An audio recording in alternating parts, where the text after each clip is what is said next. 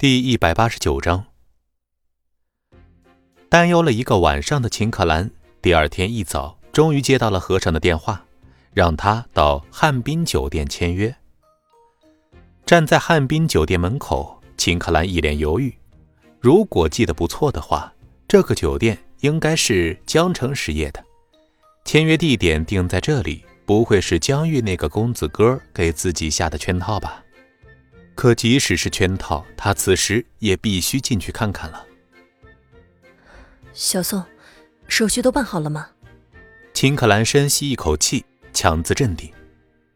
秘书小宋拍了拍怀里的文件夹，说：“都准备好了，秦总。”小宋知道，秦总能不能继续留在秦氏，就看今天了。所以他的心中升起一种一损俱损、一荣俱荣的进退与共的荣誉感。秦可兰点了点头，摸着兜里的手机，上面已经拨好了报警电话。只要稍有不对劲，他就会立即报警。进去吧。刚走进宾馆，一直在等着的前台工作人员立即走到了他面前，恭敬的问道：“请问您是秦可兰秦总吗？”“是我。”“您好，我们老板早就等着您了，请跟我来。”前台的热情恭顺，并没有让秦可兰担忧的心放下来。电梯里，透过电梯内壁的反射，他能够看到身前前台的表情，就像所有训练有素的前台一样，即使没有人看到的情况下，脸上也会挂着淡淡的笑。秦可兰试探的问道：“请问你们宾馆是江城实业的吗？”“不是的，呃，前几天还是。”不过现在刚换了老板，如果不是您来了，我们还见不到老板呢。今天还是沾了秦总的光呢。啊！秦可兰和小宋对视了一眼。这么说，昨天那个李大刚背后的老板不是江玉。看着电梯上走动的数字，饶是他习惯于用冰冷的姿态对人，但越是靠近于顶楼，心脏就跳得越快。虽然还没有见到合同，但是听着前台的话，这个老板似乎很神秘。神秘的人突然给自己一个足以翻身的大项目，现在看来好像很有可能是真的，这让他看到了希望。电梯门一开，秦可兰就看到了昨天去蔚蓝别墅的光头大汉李大刚了。呃，秦总你好，我是李大刚，昨天我们见过的。这次和贵公司的合作，老板已经全权交给我了。”和尚笑眯眯的说道。秦可兰愣了一下，显然没有想到负责人竟然就是这个五大三粗的汉子，而且他也越发对那个幕后老板好奇了。这么大的项目，竟然随手就交给了下人，这得多么大的魄力啊！秦可兰忍不住的发问道：“你们老板不在吗？” 老板比较忙，像这样的合同一般都是我出面。秦总，请跟我来吧。和尚笑呵呵的引着秦可兰往会议室走去，跟在和尚后面想着他的话，秦可兰心中升起了惊涛骇浪。这样的合同，这说话的语气就像是丢了个垃圾一般。这么大的魄力，苏家哪里比得上呢？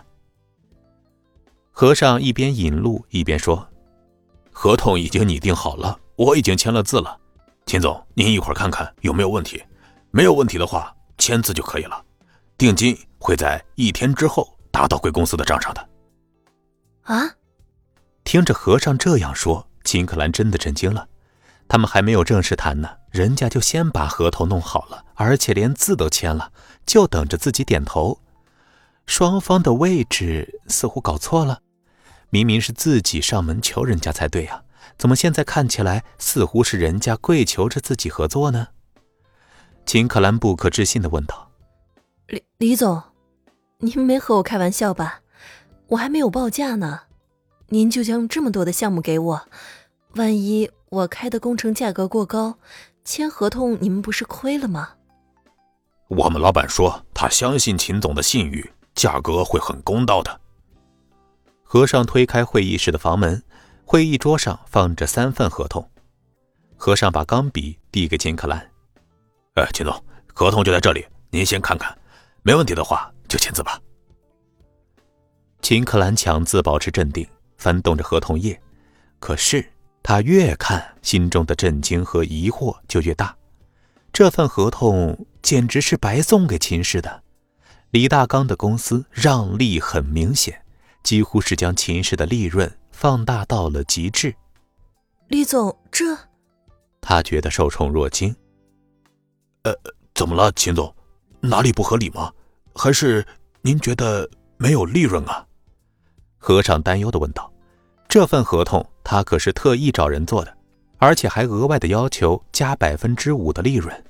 如果这都不行，他真的不知道该怎么向孙离汇报了。”和尚的反应让秦可兰心中的疑虑更重了，他这模样似乎真的是害怕自己不签呢。